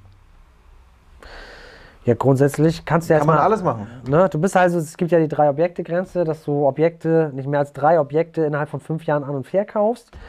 Und Grundsätzlich bist du noch nicht im gewerblichen Grundstückshandel. Sagen wir mal so, Ja. ob das jetzt Sinn macht oder nicht, das ist das ist ja das, was wir gerade gesagt haben. Ich meine, das ist ja letztendlich ein Flip auf drei Jahre. Ja, aber der, der, der rappelt halt, ich sag mal, wenn du jetzt normal 40.000 als Angestellter verdienst, oder 45, ja? Du gehst ein mega Risiko ein mit dem Flip-Deal, weil du ja eine kurze Zinsbindung hast und dann nimmt der Staat dir am Ende des Tages die Hälfte weg. Das ist ja auch mein großer, also einer meiner Kritikpunkte bei vielen Cashflow-Strategien, die ich sehe. Die Leute gehen in irgendwelche verrückten Lagen rein, kann ich ja verstehen, aber wenn ich auf Mieterträge gehe, ja, auf Überschüsse, Mietüberschüsse, dann nimmt der Staat dir halt die Hälfte weg. Dann muss ich schon mich strategisch entweder über eine GmbH oder über dieses Modernisierungsthema gut aufstellen, dass ich nicht Risiken eingehe und letztendlich die Hälfte mal den Staat weggebe und ich trage das Risiko, der Staat ja nicht. Der springt ja nicht dann mit der Hälfte ein, Nee. wenn es schief geht. Der sagt so, Ah, hast 500.000 verbrannt? Ja, komm hier. Geil, ne? Die Steuer dafür zurück. Genau, und das, das ist auch, da, da wäre mir das Risiko zu hoch, wenn ich sage, ich flippe etwas in dieser kurzen Zeit, weil ich habe ein privates Veräußerungsgeschäft, muss es voll versteuern, ist nicht steuerfrei. Und das Risiko wäre es mir nicht wert, dass ich mir meine Gewinne dann mit dem Staat äh, teile, wo ich das ganze Risiko trage. Und hier eine schöne Frage, die, ich, die möchte ich gerne noch vorlesen. naja, hau rein. Weil nicht, dass jemand noch falsch versteht. Was haltet ihr von Denkmalsanierung mit Absetzung der Kosten über 10 Jahre? Das ist doch sehr effektiv, um jedes Jahr nennenswert Steuer zurückzukriegen. Also erstens sind es 12 Jahre. ähm, und zweitens sind die Kaufpreise so astronomisch hoch, dass es keinen Sinn macht. Also sag mal, der Vergleich hier, ähm, du kaufst hier den, also aktuell den Quadratmeter irgendwo zwischen 2 und 2.500. Die Denkmalsanierung kostet zwischen 5 und 6.000. Ist mir eigentlich scheißegal, ob ich da über 12 Jahre die Sanierungskosten abschreibe, wo ich sowieso irgendwie vielleicht maximal 50, 60 Prozent nur von kriege. Ähm, da komme ich nicht umsonst rein. Ja, ich sag mal, bei, bei Denkmalsanierung müssen sehr viele Variablen stimmen, dass das Sinn macht. Es ist geil, es ist grundsätzlich geil gedacht und es ging auch richtig gut, als die Preise noch nicht so eskaliert sind. Also immer so 2014, 15, da hast du noch die Denkmalsanierung hier irgendwo zwischen 2 und 3,5 gekriegt. Das war geil, weil da schreibst du einfach dann äh, übelst viel ab, das trägt sich theoretisch ohne Mieter. Das ist eine gute Sache, aber jetzt mit den Preisen, die es momentan gibt, das macht keinen Sinn mehr. Das Problem ist ja, dass, ähm, es ist ja so viel saniert worden in den letzten Jahren, dass einfach eine Verknappung, also du gehst in einen Markt bei Denkmalsanierung, der unheimlich verknappt ist, weil es gibt in den vernünftigen Lagen, Da gibt es sowieso nichts mehr. da gibt es nichts mehr, ja, und eine Denkmalsanierung ist halt teuer, weil ich meine, du hast den Oldtimer, ja, du musst dir vorstellen, ähm, da muss halt beim alten Ferrari, ja, da kannst du nicht irgendwie äh, einen Scheiß von irgendeinem Ford, der gerade jetzt gebaut wurde, kannst du da nicht Motor einbauen, ja, das ist das Ding ja 0 Euro wert, ja. Das heißt, du musst originalgetreue Teile nehmen, du musst, was weiß ich, das ist halt sehr aufwendig, ja. Und jetzt kommt das Problem, dass du zum Beispiel wie in Chemnitz jetzt, wo die Bauträger aus Leipzig alle nach Chemnitz gegangen sind, dass du eigentlich in der Lage bist, wo die Denkmalbaukosten, um das wieder so herzurichten, die sind ja die gleichen wie in Leipzig. Bloß das Problem ist, dass du die Miete im Vergleich zu Leipzig nicht kriegst. Ja, in so einer Lage. Also kannst du eigentlich jetzt eine, in der C- oder D-Lage äh, dir ein scheiß Denkmal an, an die Backe hauen, wo, du, wo die Miete nicht mehr stimmt. Das steuerliche ja. äh, in, in Leipzig auch nicht so. Weil wenn du hier für 6.000 kaufst, die vorne Pfaffendorfer Straße, da kriegst du doch, was musst du da an Miete kriegen? Ja, ja, du hast, du hast zwei Probleme. Ich habe das, ich hab das jetzt gesehen in, bei mehreren Denkmalsanierungen in Chemnitz. Ja, Chemnitz ist äh, Die- die- grundsätzlich nochmal ein anderes Wir Thema. haben trotzdem 4000 Euro Baukosten und 7,5, äh, äh, also 7,50 Euro Kaltmiete. Ja? Also das, das funktioniert in diesen Lagen nicht, äh, weil die Miete nicht mehr zu den, äh, zu den äh, Gestehungskosten passt. So, auf der anderen Seite sind wir hier in Leipzig, haben wir keine Denkmalimmobilien mehr. Ja? Und da passt es halt der Kaufpreis äh, auch nicht mehr zur Miete, weil ähm, ja, der Einstand einfach schon für das Grundstück, ja, für den unsanierten Scheißhaufen, den du da kaufst, wo keine Fenster drin sind, ja, der kostet schon anderthalbtausend, der kostet fast schon so viel wie eine Bestandsimmobilie daneben. Ist so. Ja, Ich sehe es ja mal, die leerstehenden Mehrfamilienhäuser, die sanierungsbedürftig sind, die kosten, die kosten halt, die kosten auch fast 2000 Euro. Das ist Wahnsinn. Denn, du hast halt Vor Vorratsobjekte liegen. Aber das Ding ist trotzdem, es ist übelst teuer. keiner schenkt dir da draußen was. Nee, und ich sag mal, wenn dein, wenn dein, wenn dein Bauträgerkollege das für 6 verkaufst, verkaufst du es ja auch für 6. Oder Ja, warum du sollst du denn weniger nehmen? machst, Du was sagst du ein ja- Jahr später, machst du 6,5. Ja, sagst du, ja, oh, den mag ich, der kriegt's für vier? Nee. Weil die Preise ja logischerweise auch ihren Steuervorteil mit ein. Und früher war es ja auch noch so, ich sag mal, von den Zeiten, wo wir sagen, das war, das war eigentlich noch charmant, da gab es noch eine, eine Sonderabschreibung von, keine Ahnung, 80 Prozent, 85 Prozent. Jetzt kriegst du vielleicht 50, 60. Jetzt kommt noch das nächste Thema dazu. Jetzt, jetzt kommt das nächste Ding. Was auch noch übelst ekelhaft ist, wenn du hier in guten Lagen unterwegs bist, die ganzen Vertriebe, du musst mal wissen, sowas wie ein MLP oder AWD oder Swiss Life Select, die gehen ja nicht her und bieten ihren Kunden äh, hier, oh, ich habe hier eine Bestandswohnung aus Leipzig, sondern die sind gezwungen, aus ihrer Größe heraus immer Pakete zu nehmen. Das heißt, die können ja gar nicht irgendwelche Bestandswohnungen für ihre Kunden kaufen, sondern müssen immer über einen Bauträger arbeiten oder einen großen Aufteiler, der ganze Objekte anschleppt. Und ich sag mal, die Kunden, die die beraten, die sind übelst hungrig. Und selbst wenn du dann so eine Denkmalimmobilie, wenn du mal wirklich was Gutes hast, alter Schwede, dann ist der Mord und Totschlag. Mord und Und dann Totschlag. kommt das nächste Ding, also auch steuerlich charmant, aber die Dinger sind 100% voll durchentwickelt. Das ist ja die Mieten, die kriegst du ja, die kriegst du ja Da kannst du eigentlich nur abwärts gehen. Genau, weil du hast dann Erstbezug, Ballermann-Miete, wahrscheinlich, also sehe ich auch manchmal hier, stehen die Dinger monatelang leer, weil keiner irgendwie 12, 13 Euro zahlt. Ja gut, aber die ballern dir ja eine Mietgarantie mit raus. Ja gut, okay, aber die läuft irgendwann aus. Ja, die So, hab und ich auch mitbezahlt Frage, im Zahlt Kaufpreis. der nächste Mieter, wenn der erste ausgezogen ist, zahlt er auch wieder 13 Euro. Ja, dann wenn du mal ein Jahr arbeitslos bist, ja? Genau, dann kriegst du keine Steuer. Ja, du kriegst ja nur Steuer. Steuern zurück, die du mal gezahlt hast. Also ich wollte nur sagen, ey, Das ganz ist ehrlich, super unflexibel. Also es ist ein geiler Paragraph. Es ist alles geil. Es ist alles top, alles schön. Ich liebe das. Ja, wundervoll. Aber du musst halt gucken, du hast so viele Variablen. Wie ist der Wiederverkaufspreis? Wie ist die Wiedervermietung? Verdienst du das Geld? Keine Ahnung, tausend Genau. Sachen. Also, und das muss halt alles passen. Ja, das musst du halt, ehrlicherweise musst du sagen, bin ich da realistisch jetzt unterwegs, ne? Genau, ich sag mal, be- bestes Indiz dafür ist immer, was kostet die Bestandswohnung im Nebenhaus. So, das ist immer so, dann siehst du den Spread zwischen, was, was ist das für ein Preis, was ist das für ein Preis. Die vor zehn Jahren, Baujahr, keine Ahnung, jetzt Baujahr 2005 bis Zwei- 2010. Genau, 2010 fertig saniert. Die jetzt was, auf den Markt was kostet? Was kostet genau diese Wohnung? Und dann hast du eine ungefähre Idee, was, was geht eigentlich preislich ab. Ja. Das war das Wort zum Sonntag, würde ich sagen. Und das Wort zum Mittwoch. Donnerstag. Morgen ist Donnerstag. Ja, ach so, zum. Ah ja, wir sind, wir gehen von zum. Hm? Und jetzt, äh, we- weißt, weißt du, weißt du, was das YouTube Live, weißt du, weißt was es mit mir macht? Ne? Die, ich ich merke, wie, wie krass schnell die Zeit vergeht. Ich denke, jedes Mal ist letzte Woche gerade gewesen. Genau, jetzt schon wieder das YouTube Live. Das sind vier Wochen immer, also ein Monat immer zwischen. Das ist übelst, übelst krass. Ja. Das ist Wahnsinn. Ja. Manchmal sogar mehr. ja. Also fünf Wochen. Aber es ist immer, es ist eine Tradition. Das ist, guck mal, früher haben wir es einmal die Woche gemacht. Einmal die Woche, Leute. Puh. Verrückt. Ja. Guti. Gut, ich hoffe, es, ich, ich habe hab nächstes Mal, ich hoffe, natürlich, also wenn es euch gefall, äh, gef- gefallen hat, ist es natürlich für uns Genau. ähm, mega, weil wir machen es ja für euch, nicht für uns. Obwohl wir schaffen es dann auch, uns ab und zu mal zu unterhalten. Ne? Stimmt. Ähm, aber wenn es euch gefällt, das ist das Allerwichtigste für uns. Ne?